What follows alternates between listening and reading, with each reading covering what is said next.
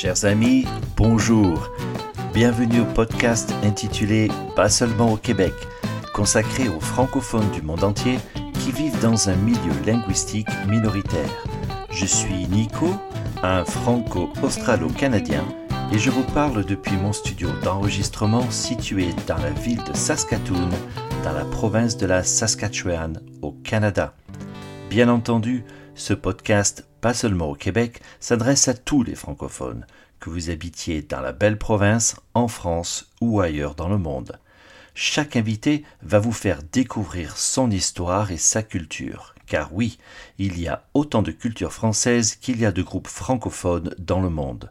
Rien qu'ici au Canada, hors Québec, nous avons près de 3 millions de personnes qui parlent le français et qui le vivent tous les jours dans un milieu majoritairement anglophone.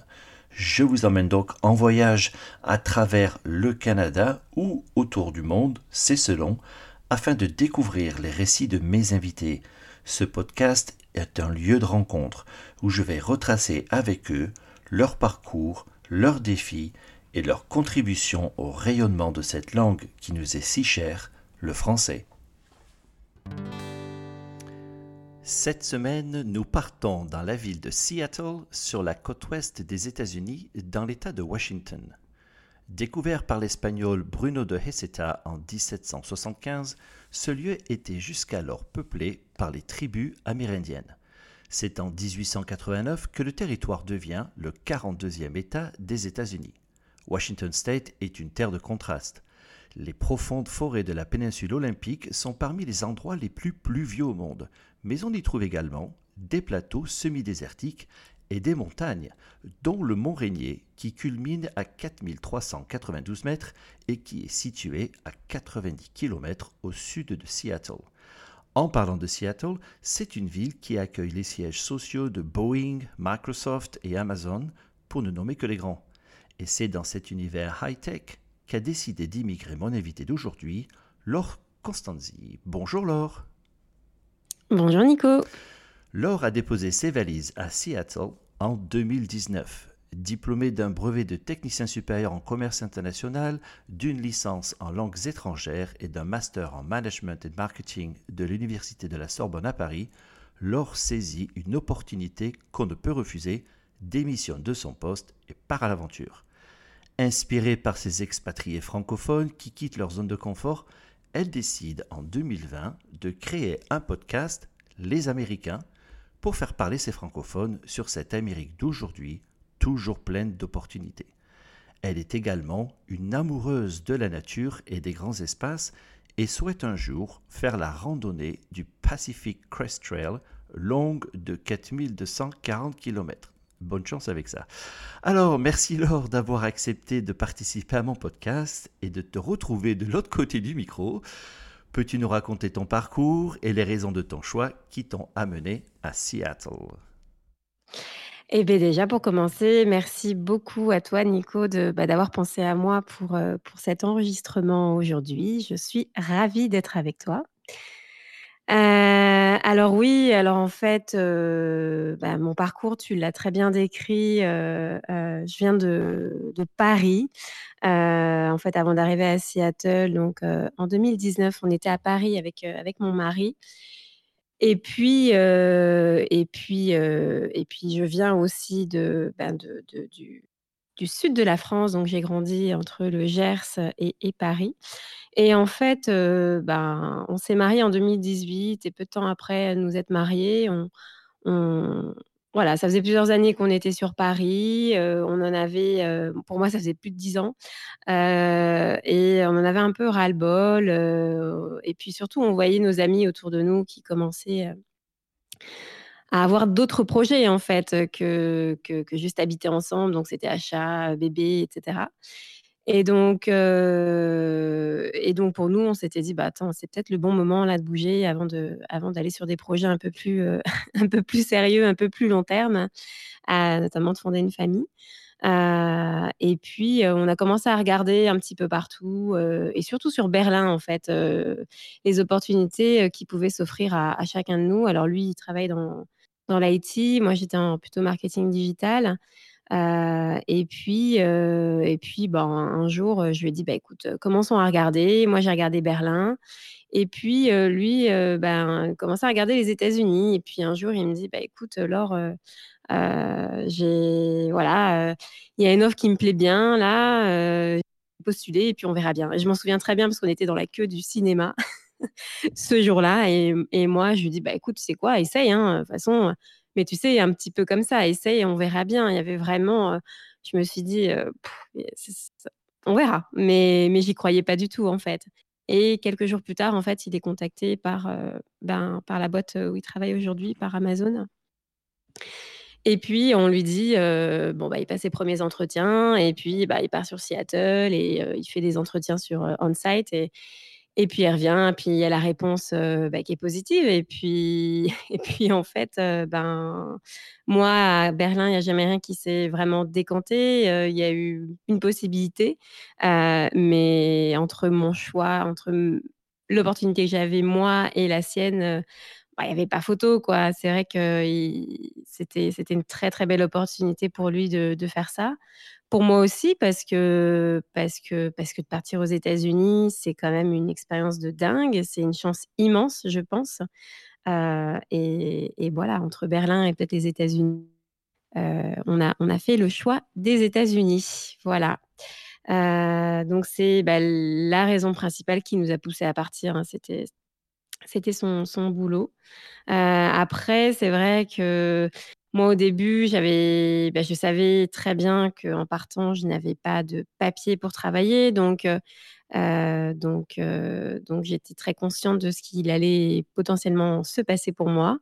Heu, mais voilà, entre le savoir et le vivre, c'est encore une, autre dimension, disons. Mais voilà, on est quand même très content de ce choix.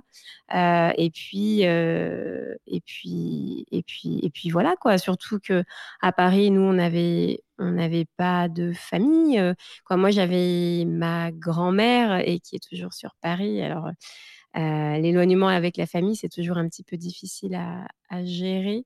Mais mais voilà, nos familles étaient plutôt sur Grenoble et dans la et dans et dans le sud de la France, donc bon, on va dire que que c'est sûr que c'est toujours plus simple de rentrer à Grenoble ou à Toulouse, heu, que de rentrer de Seattle, heu, en France. Heu, mais mais voilà, on savait aussi qu'en partant, on allait avoir un éloignement, que ça allait être peut-être difficile, mais mais mais on le regrette pas et et ça fait partie de l'expérience aussi, voilà, donc donc voilà, voilà à peu près, pour, pour, pour les raisons qui nous ont qui nous ont un petit peu poussés à à venir ici, je dirais. Mmh.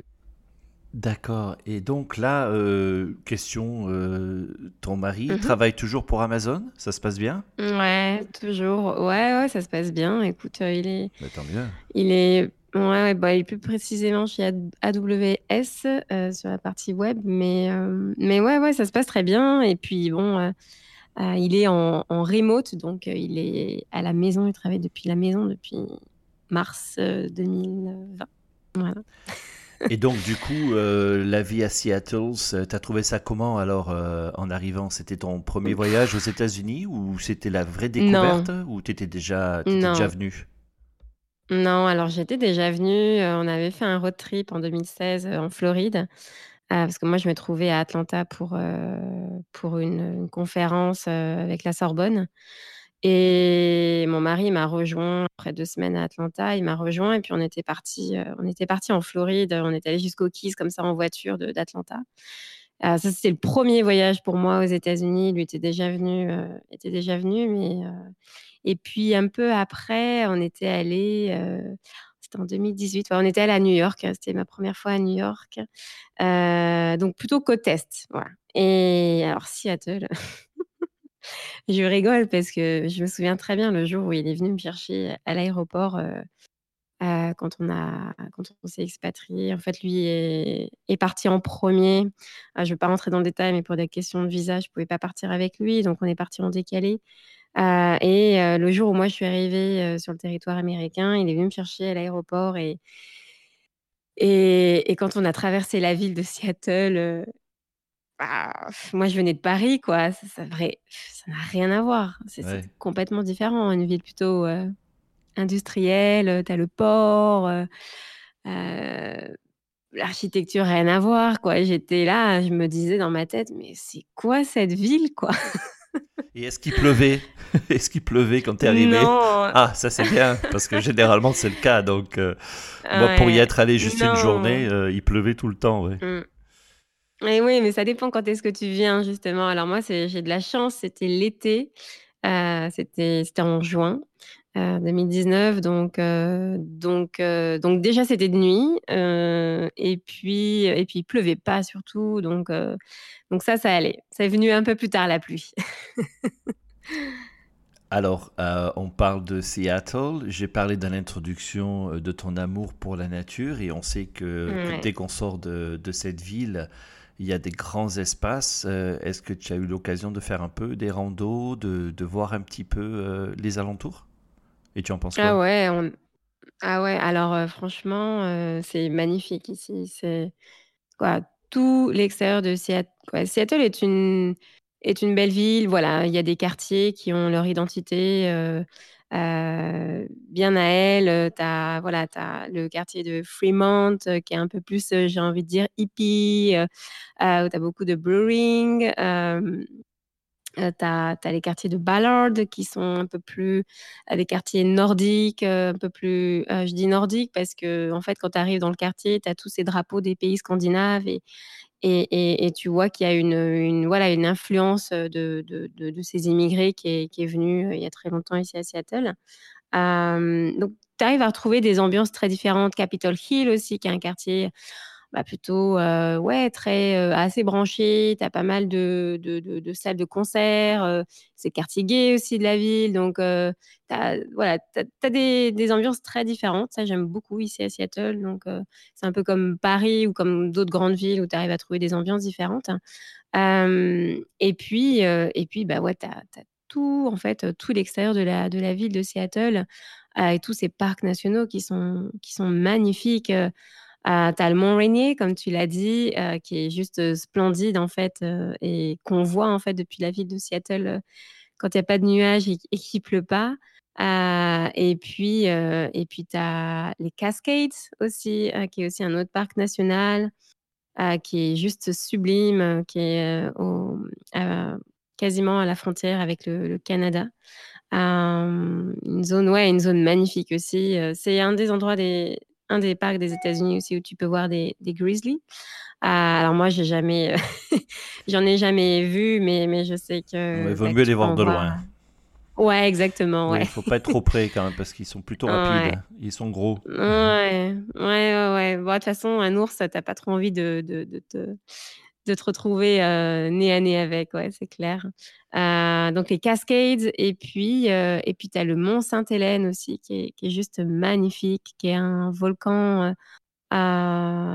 mais mais sublime, qui bah, la dernière fois qu'il était en éruption, c'était dans les années 80 et et tu vois, ouais, c'est juste sublime, il est magnifique ce ce parc aussi national.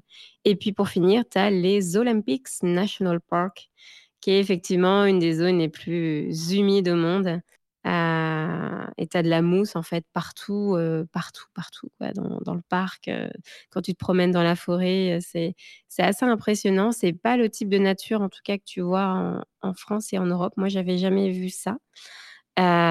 Et ouais, donc du coup, on est super gâtés ici pour le coup, l'été est magnifique, où tu peux randonner. L'été dernier, on on a fait que ça, toutes les semaines, aller randonner, backpacker, partir avec le sac et planter la tente, heu, c'est magnifique quoi. Pour ça, heu, on est vraiment, vraiment gâtés ici, et l'hiver, si tu aimes le ski et les sports de glisse et beh, ça continue parce que tu peux aller skier. Tu as plusieurs parcs aussi, heu, aux alentours, alors tu as le Snoqualmie, qui est un tu as Snoqualmie quoi, qui est une montagne, c'est assez petit. Tu as le Mount Baker, ah, tu as qu'est-ce que tu as d'autre? Tu as Crystal, heu, à, à donc tu as ouais, tu as beaucoup de si tu aimes la nature, c'est vraiment un état, heu, magnifique, quoi et ça, c'est que la partie ouest de l'État de Washington. Après tu tu vas à l'est de l'État, c'est désertique.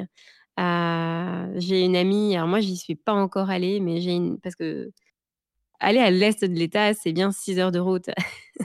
c'est vraiment beaucoup, ouais, c'est des longues distances et et une amie qui va souvent me dit: «Mais c'est ouais, là-bas, tu es plus à Washington, en fait, tu as l'impression de plus être à Washington, ça ressemble à à rien d'autre, que que le désert, en fait» et et voilà, donc donc voilà pour l'État de Washington, ouais, c'est très, très beau. Mmh. Ouais, un vrai contraste, hein, entre ces forêts et et ces semi-désertiques, c'est assez incroyable de trouver ça, dans dans le dans le même état. Alors justement, tu parles de de randonnée, de nature, donc tu as envie de faire le le Pacific Crest Trail. Raconte-nous un peu, c'est parce que c'est pas évident, hein, 4200 km euh, de la frontière mexicaine à la frontière canadienne. Est-ce que tu souhaites en faire une partie ou tu as vraiment le projet de faire tout, toute la rando? Alors, euh, bon, moi, j'ai plein de projets, hein, de toute façon. C'est pas ça qui manque, euh, avec mes projets. Ouais, ouais, ouais. en fait, je suis partie je l'ai découvert ce ce ce trail, cette randonnée, il y a deux ans quand je suis allée dans les Cascades et j'ai fait un bout du PCT. Alors c'était rien du tout, c'était 30 km peut-être, et et c'était une, bah, une grosse découverte et rien que les 30 km que j'ai fait dans la journée, ils étaient juste, splendides. j'ai commencé un peu à me renseigner et puis et puis et puis en fait, euh, j'ai été sur des sites, euh, j'ai été sur des groupes Facebook pour regarder un petit peu, voilà, comment comment il fallait se préparer et puis je me suis rendu compte que c'était surtout une randonnée qui durait, bah, assez longtemps, plusieurs mois. Euh, ouais, ça dépend en fait de ton rythme, au quotidien et comment tu marches mais ça pouvait aller jusqu'à, 4-5 mois. Donc, ouais, plutôt 4-5 mois. Donc, c'est quand même, une longue, longue randonnée. et en en parlant avec, mon mari, bah, quoi, je veux dire, si ça me faisait plaisir, oui, il me disait: «Vas-y». C'est vrai que dans un premier temps, peut-être essaye de faire, et c'est là où il avait complètement raison, hein, déjà dans un premier temps de faire des portions, quoi, des certains trails du PCT, quand tu t'aventures je dis moi, tu t'aventures pas comme ça sur, autant de kilomètres, même si tu es quand même un randonneur, quand je suis une randonneuse du week-end, quoi. Je veux dire, je je suis jamais partie en excursion plus que en excursion, en randonnée plus que, 3 jours. donc donc je pense que c'est dans un coin de ma tête. j'aimerais le faire un jour, vraiment.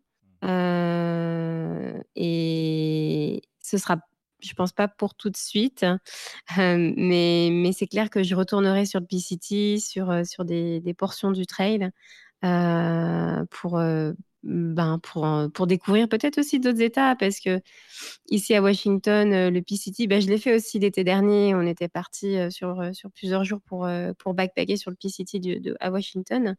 mais je pense que la prochaine fois, je partirai peut-être un peu plus longtemps et puis j'irai peut-être en Oregon ou, j'irai, en Californie. donc donc ouais, c'est dans un coin de ma tête, j'ai j'aimerais le faire un jour. Ouais, j'aimerais vraiment le faire un jour. Ben, c'est bien, c'est bien. C'est comme ça que les projets naissent. Il faut le mettre dans le coin de la tête. Après, effectivement, comme tu le dis, euh, quelques portions à droite et à gauche. Euh, je te conseille, euh, pour en avoir discuté avec quelqu'un qui l'a fait, mm-hmm. n'hésite pas de faire la, la basse Californie, parce qu'apparemment, c'est le mm-hmm. départ, mais c'est un des endroits les plus, à la fois désertiques, mais à la fois les plus difficiles, mais les plus beaux aussi. Donc, beaucoup de témoignages sur cette. Et puis, effectivement, là où tu es déjà. Mm ne serait-ce que d'aller jusqu'à la frontière canadienne, ça fait déjà un peu des kilomètres. Alors, euh, mais super projet, ça c'est un truc qui me fait rêver, ça. C'est un peu comme Saint-Jean-de-Compostelle. Ouais, toi aussi. Hein. Ah ouais, j'adore la rando mm. et je suis comme toi, moi je suis un randonneur du week-end, je suis pas un pro. Euh, mais pour avoir habité un peu dans les Grocheuses, c'est vrai que c'est des endroits magnifiques. Alors, on va changer de ah sujet. Oui. En tant que, en tant que la française aux États-Unis, parle-nous un petit peu de comment tu vis ta culture française dans la vie de tous les jours. Parce que, voilà, là, tu passes de Paris où euh, eh ben, euh, c'est confortable, on parle ta langue, dans un endroit où, euh, effectivement, là, on n'en parle plus du tout, ou peu. Et ça se passe comment? Vas-y, dis-nous. Eh bien, alors, tu disais quand tu m'as introduit, tu sais, j'ai fait une licence en langue étrangère appliquée. Alors c'est tout à fait juste, c'était en anglais et espagnol. Euh, donc, euh, où je veux en venir, c'est que entre un diplôme et, le réussir et pratiquer une langue au quotidien et d'être complètement en immersion dans un pays où tout le monde parle anglais et c'est leur langue native, c'est complètement différent, mais complètement. alors je te passe la barrière des différents accents entre États, selon, selon si tu vas parler avec un Texan ou tu vas parler avec un, un Californien. Euh, alors moi, je, Californien, je trouve qu'ils parlent très bien et ils sont très très simples à, comprendre. Mais si tu vas parler avec des Américains qui sont des États du Sud, mais ça peut être très vite euh, très chaud, quoi, très, compliqué à, comprendre. Ouais, mmh. ouais, ouais. Donc, euh, donc, euh, donc voilà. Donc en fait, entre voilà, entre euh, se dire oui, je parle anglais, bah oui, je, parce que je parle anglais, quoi. Je veux dire, j'ai une licence, je, je le pratiquais au boulot, j'ai des amis qui sont pas français, on parlait anglais, c'est une chose, et, d'arriver sur place et de vivre dans ton quotidien, que ce soit pour repasser ton permis, parce que tu repasses ton permis, tu refais le code aux États-Unis quand tu arrives ben, il faut recommencer quoi quand même, tu vois? C'est pas si, si simple en fait. Euh, et puis moi personnellement, hein, je n'osais pas non plus, euh, au début, tu n'oses pas trop, tu vas dire des bêtises, tu sais quoi, tu tu tu bah, juste pas, aussi fluent que tu l'aurais pensé. Voilà. Et donc, Là, en tant que Française, comment tu vis ta culture française? Alors, est-ce que tu as l'occasion, j'allais dire, de, euh, de, la vivre, de l'exprimer, de la transmettre. Bien que tu vis avec ton mari, donc vous êtes tous les deux français, donc vous parlez français à la maison, comment ça se passe? Eh bien, tu vas rire, mais tous les matins, presque, on écoute France Inter. Un classique. donc c'est ouais ouais ouais. donc c'est une radio, c'est une radio française. alors on a nos chroniques, hein, ou nos chroniqueurs qu'on aime bien, qu'on aime bien écouter. Euh, notamment celle de Guillaume Maurice qui nous fait vraiment rire. Euh, bon, on a on a nos petites habitudes du matin avec France Inter, donc euh, donc donc on commence la journée un peu comme ça, tu vois. Et puis et puis c'est marrant parce que parfois on va écouter d'autres voilà d'autres chroniques sur cette émission et puis tu te rends compte en fait que il y a vraiment un gros décalage en fait entre ce que maintenant toi tu vis ici aux États-Unis et dans les sujets d'actualité par exemple et ce que la France vit aussi. Euh, et tu as l'impression, en fait, en écoutant parfois que. Euh, je sais pas, peut-être qu'on est, on a été on est un peu trop, ou on a été déraciné un peu trop longtemps, ou en tout cas, c'est assez frappant de voir que dans certains sujets de conversation, quand tu écoutes ta radio, ben, tu te demandes si, bah, par exemple, ou en tout cas, bref, si le gouvernement français est, assez ou pas présent, tu vois, c'est des sujets qui reviennent en France, alors qu'ici, tu as plus, beaucoup plus la notion de communauté où, où bah, le gouvernement est plutôt pas présent. Donc, euh, tu as, un décalage, en fait, aussi euh, dans, voilà, dans, quand tu écoutes la radio et dans les sujets d'actualité de société entre ton pays natal, la France, et puis ici les États-Unis. Et, et on commence vraiment à. Au début, on s'en rendait pas trop compte. Et puis, en fait, plus les mois passaient et, plus, plus c'est frappant, en fait. Plus c'est frappant. Donc, ouais, donc tu te rends compte qu'il y, a vraiment un décalage culturel, en fait, aussi, par rapport à, par rapport à, ça. et puis. et puis, alors je, dis pas tous les, voilà, ce que je veux dire, c'est que des deux côtés, il y a des choses bien, pas bien, ça c'est comme partout.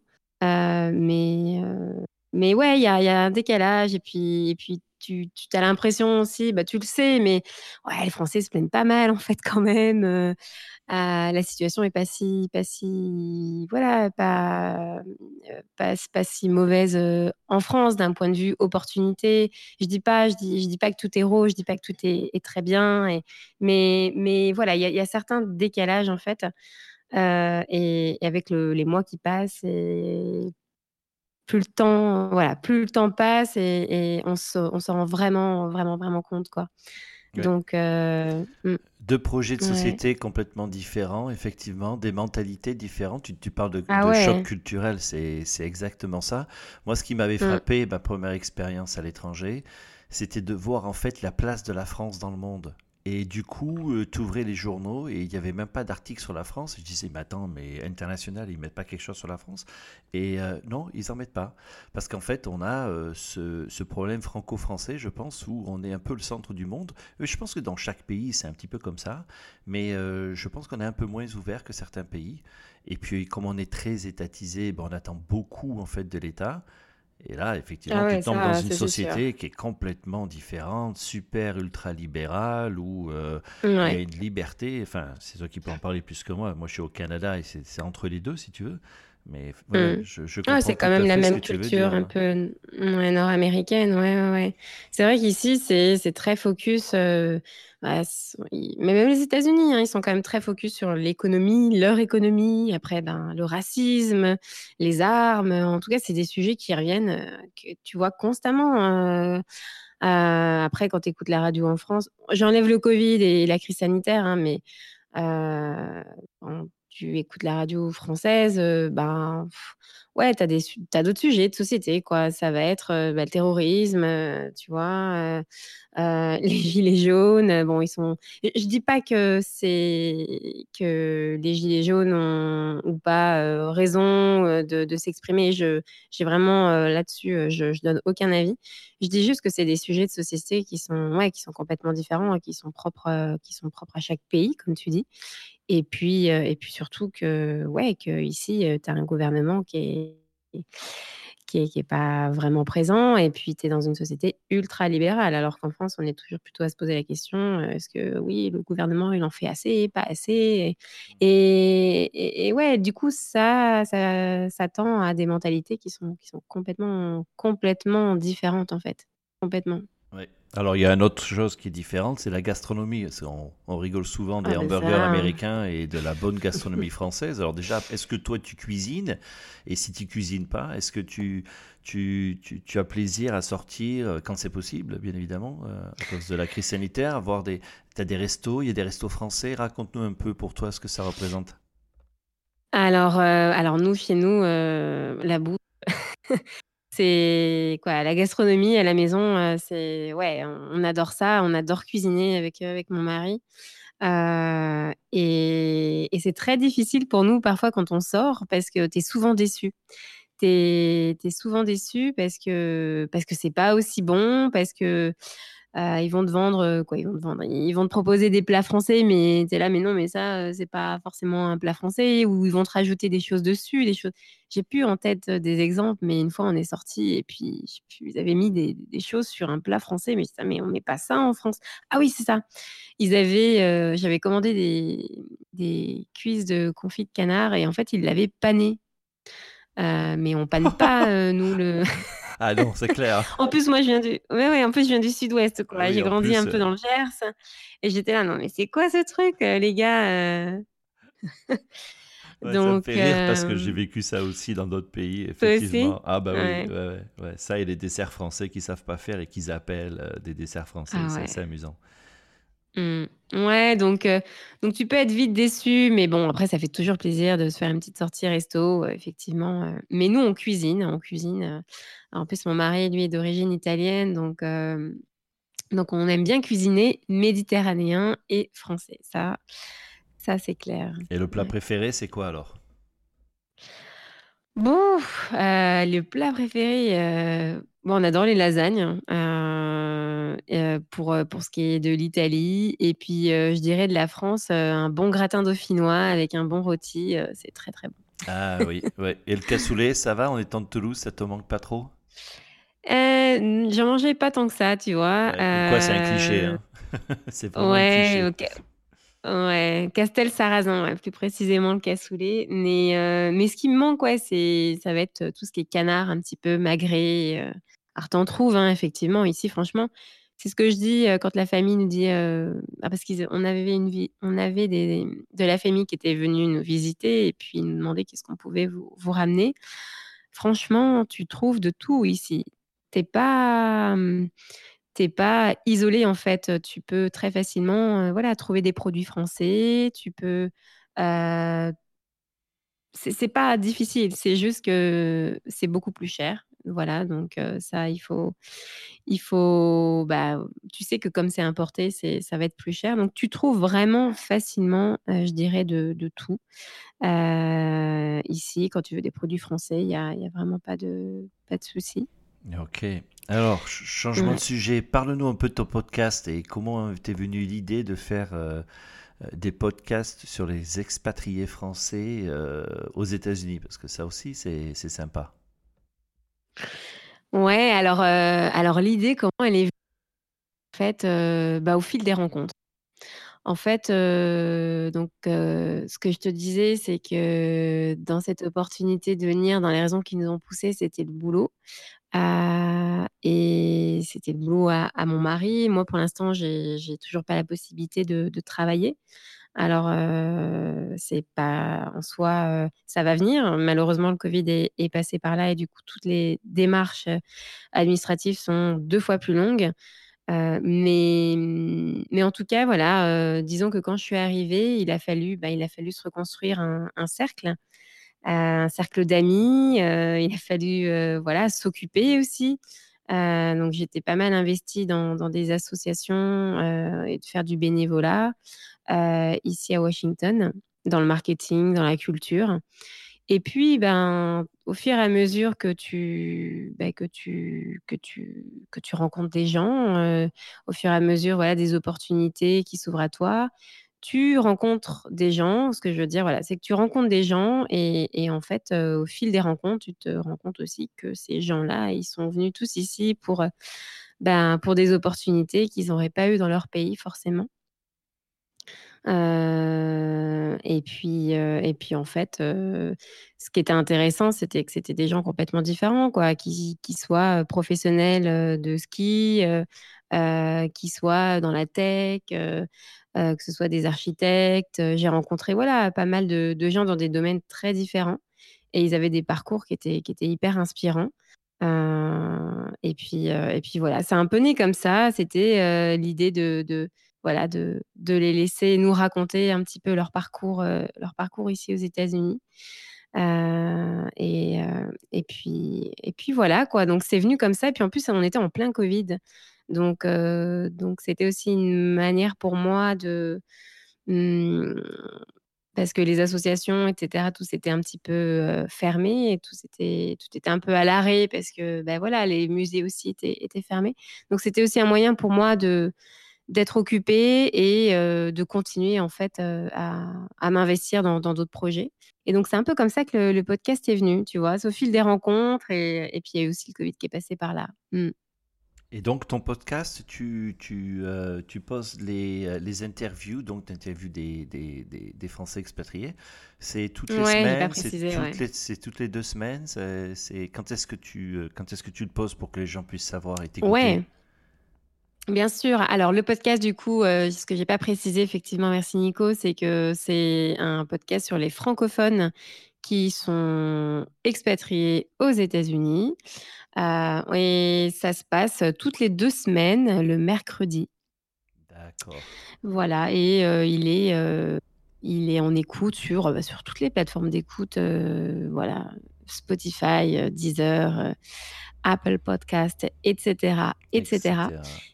et du coup, ouais, ce qui est très intéressant sur ce podcast, heu, c'est les invités, en fait. Ils sont extraordinaires, ils ont des parcours de dingue, heu et hyper inspirants, heu et moi, c'est ce que voilà, c'est vraiment ce que j'apprécie le le plus, quand, quand je les interroge c'est vraiment d'écouter, ouais, que tout est possible, qu'il y a beaucoup de choses qui sont possibles, heu, que c'est pas simple, heu, l'expatriation est pas toujours simple, heu, mais et qu'il faut vivre aussi un petit peu au jour le jour, mais mais qu'il y a des choses qui sont possibles et et c'est juste incroyable, de de les écouter, nous raconter, toutes leurs expériences.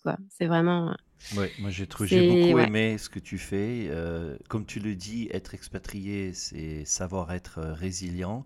Et je me souviens d'une de tes invitées euh, qui avait, qui m'avait beaucoup ému, euh, qui fait du football américain à Denver et qui, Ouais, dans ses missions de bénévolat, est tombée amoureuse d'un homme qu'elle visitait en prison. Alors c'est une histoire absolument hallucinante et euh, je, vous encourage tous, euh, chers auditeurs, à aller sur le podcast de Laure, Les Américains, le podcast, et d'écouter aussi euh, les interviews qu'elle fait avec, avec ces Français expatriés. Il y, a, il y, a, vraiment des parcours hyper intéressants. Alors justement, on va finir sur la dernière question. Est-ce que tu as des projets pour l'avenir? Quels sont tes projets? Alors, euh, ben, le premier, ça va être, euh, de rentrer en France. On espère pouvoir, euh, pouvoir rentrer, pouvoir rentrer cet été. Ça va faire, deux ans là, le mois prochain qu'on n'est pas rentré. Donc ça, c'est le projet numéro un. c'est rentrer, se rapprocher un petit peu, bah, retrouver la famille et surtout ne pas être trop déraciné trop longtemps. Là, ça fait deux ans. Euh, je pense que c'est très important qu'on rentre en fait aussi euh, pour euh, pour pas être trop déraciné et, et, se ressentir un petit peu un petit peu français. Je pense que plus tu laisses de temps passer, alors bon, c'est pas non plus complètement de notre fait, hein, c'est aussi le Covid qu'on pouvait pas sortir du territoire, mais mais je pense qu'il est important en fait de de de se rapprocher de alors on le fait ici hein, et, de, ta culture et, d'essayer voilà tu as des amis francophones que on a des amis suisses on a des amis français donc on se fait des bonnes bouffes parce qu'on aime la cuisine on en a parlé un petit peu avant donc tu arrives toujours à maintenir à, toujours créer du lien avec avec ton pays la France. Mais mais je pense que c'est aussi hyper important de rentrer pour pour pas être déraciné trop trop longtemps euh, qu'il n'y ait pas un choc culturel qui soit, qui soit trop, trop fort. Justement, j'allais te euh, dire, est-ce que tu penses que ton regard a changé ah euh, quand tu vas rentrer en France? Est-ce que tu anticipes ça justement? Parce que moi, je peux te le dire, je l'ai fait, mais j'aimerais savoir ce que tu en penses toi. Ah, j'en suis sûre. Ouais, j'en suis, j'en suis persuadée. J'en suis persuadée qu'il y a des choses qui. Bah déjà le matin, tu vois, quand je te disais que j'ai écouté la radio, qu'il y, y, a des choses déjà qui me, qui, qui m'interpellent ou qui, qui bah, avant quoi, avant d'être ici, bah, tu es en France, donc tu es dans le moule et c'est le contraire. C'est quand tu entends parler des États-Unis et ce qui se passe là-bas, euh, bah, ça t'interpelle. Mais une fois que tu es en France pardon, une fois que tu es aux États-Unis et que et que tu écoutes ce qui se passe en France, ça t'interpelle dans l'autre sens parce que tu je pense parce que tu tu es tout simplement en fait, euh, comment dire? Tu es tout simplement, en fait, immergé dans la culture américaine aussi, tu vois? Et heu tu as forcément, des des choses qui vont qui vont commencer à te à te à te frapper, à t'interpeller par rapport à ce qui se passe en France et et ouais, moi, je je pense vraiment qu'en rentrant, ça va ça va nous faire bizarre. Donc Ça va vraiment nous faire bizarre. oui, je pense aussi, oui. Tu penses que l'image que tu avais des États-Unis en tant que Française et maintenant, l'image que tu en as deux ans plus tard, elle est différente? Ouais, elle est différente, ouais. Ouais, Elle est différente comment? alors alors, quand je venais avant aux États-Unis, comme je te disais, c'était pour des voyages. Donc en fait, euh, tout est beau, euh, tout est voilà, tout est super, euh, tu tu tu vis des des choses incroyables, tu vois des choses incroyables, c'est génial. Et puis quand tu vis sur place, eh ben, tu te rends compte, de pas mal de choses, quand je disais tout à l'heure, heu, par rapport à l'État qui est beaucoup moins, présent, quand tu te rends compte du système éducatif, comment il est ici, heu, bah, il faut voilà, plus en fait, plus tu vas vivre dans une zone, résidentielle, riche et meilleures seront les écoles ici. Donc ça veut dire quoi déjà dès le départ? Ça veut dire que tu donnes pas les mêmes opportunités aux enfants qui sont voilà, qui qui qui voilà, selon selon où ils vont aller à l'école, ils n'auront pas, heu, les mêmes opportunités, heu, plus tard dans la vie. Hem, parce que tu as des bonnes écoles et du coup des moins bonnes écoles. Donc ouais, tu as un système qui est qui est complètement, heu, qui qui est complètement différent, et et moi ce qui m'a vraiment choquée ici en arrivant aux États-Unis, c'est de voir à quel point en fait, le nombre de personnes qui sont dans la rue, tu vois? Et il y en a beaucoup. Alors je dis pas qu'il y en a pas en France, hein, je dis pas qu'il y en a pas ailleurs dans le monde, mais ici, il y en a, particulièrement, en tout cas, ils sont beaucoup plus visibles. Alors je sais pas si c'est parce qu'ils sont plus visibles, voilà, mais en tout cas, moi, je les ai beaucoup plus, remarqués et tu vois que, ouais, qu'il y a vraiment un souci, un souci, quoi et ce souci-là, il vient parce que, bah, c'est j'ai envie de dire structurel, mais c'est lié à, pardon, c'est lié à, à, la façon dont fonctionne, fonctionne le pays et l'État et, leur implication. Et, et, et, je peux, ouais, je pense que ici c'est pas, c'est une terre d'opportunités. Ça, c'est clair. Et je l'entends dans mes podcasts et je, je, je, l'entends aussi au quotidien avec les gens avec qui je parle, mes amis maintenant qui sont mes amis, qui, qui viennent un peu de partout dans le monde, russes, iraniens, euh, espagnols, ils viennent vraiment de partout. Donc, tu as des opportunités que tu n'aurais pas ailleurs, c'est clair. Mais c'est aussi un, un, pays où, qui peut être euh, très, très dur. Et, et si tu viens d'un pays comme la France où tu es plutôt accompagné, ça peut être très violent. Et oui, parce qu'on est habitué à avoir euh, un certain niveau d'assistanat, entre guillemets, et de et d'accompagnement en France qu'aux États-Unis, tu es tout seul, quoi. C'est soit tu réussis, soit tu finis dans la rue. Et c'est ce, mm. qui, c'est ce qui rend cette société euh, beaucoup plus libérale et, beaucoup moins égalitaire, comme tu l'expliques, avec les, les grandes écoles et, et, les petites écoles qui n'ont pas les moyens et, celles qui ont les moyens, effectivement. Mm, ouais. Et donc là, ça y est, tu, le, côté euh, crise sanitaire dans ton État, ça se passe comment? C'est bientôt fini? Parce que vous avez passé, vous êtes passé par des moments difficiles dans l'État de Washington. Il y a eu des gros clusters là. Euh, c'est, ça s'est passé comment mm. la vaccination?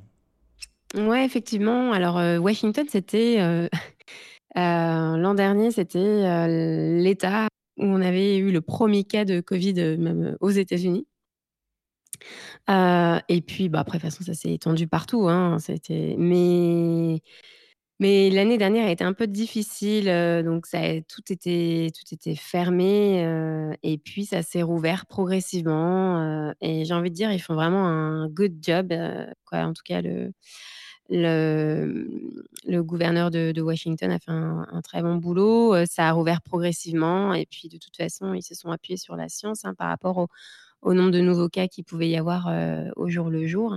Donc là, ça c'est voilà, ça a rouvert progressivement et les restaurants sont ouverts, les musées ont rouvert aussi, alors toujours avec des capacités limitées, mais mais la vie reprend, ça fait du bien.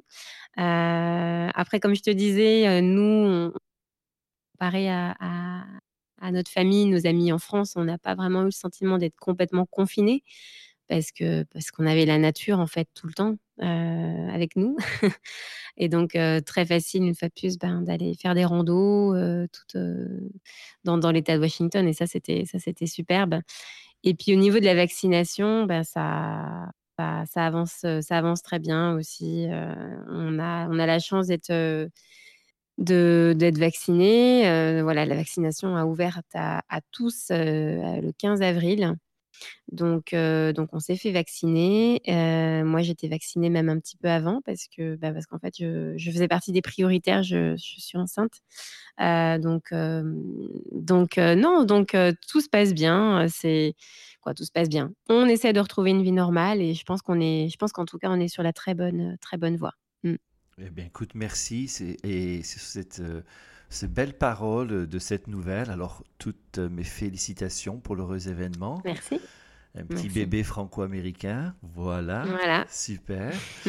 euh, eh bien, alors, merci beaucoup de ta visite. Merci d'avoir pris le temps de, de, de, venir euh, nous raconter ton parcours et, ta belle histoire euh, depuis Seattle. Euh, je rappelle à nos auditeurs le nom de ton podcast, donc Les Américains, le podcast. Euh, à écouter sans modération, n'est-ce pas? Et quant à vous, chers auditeurs, je vous remercie d'avoir pris le temps de nous écouter et je vous dis à la semaine prochaine, si vous le voulez bien.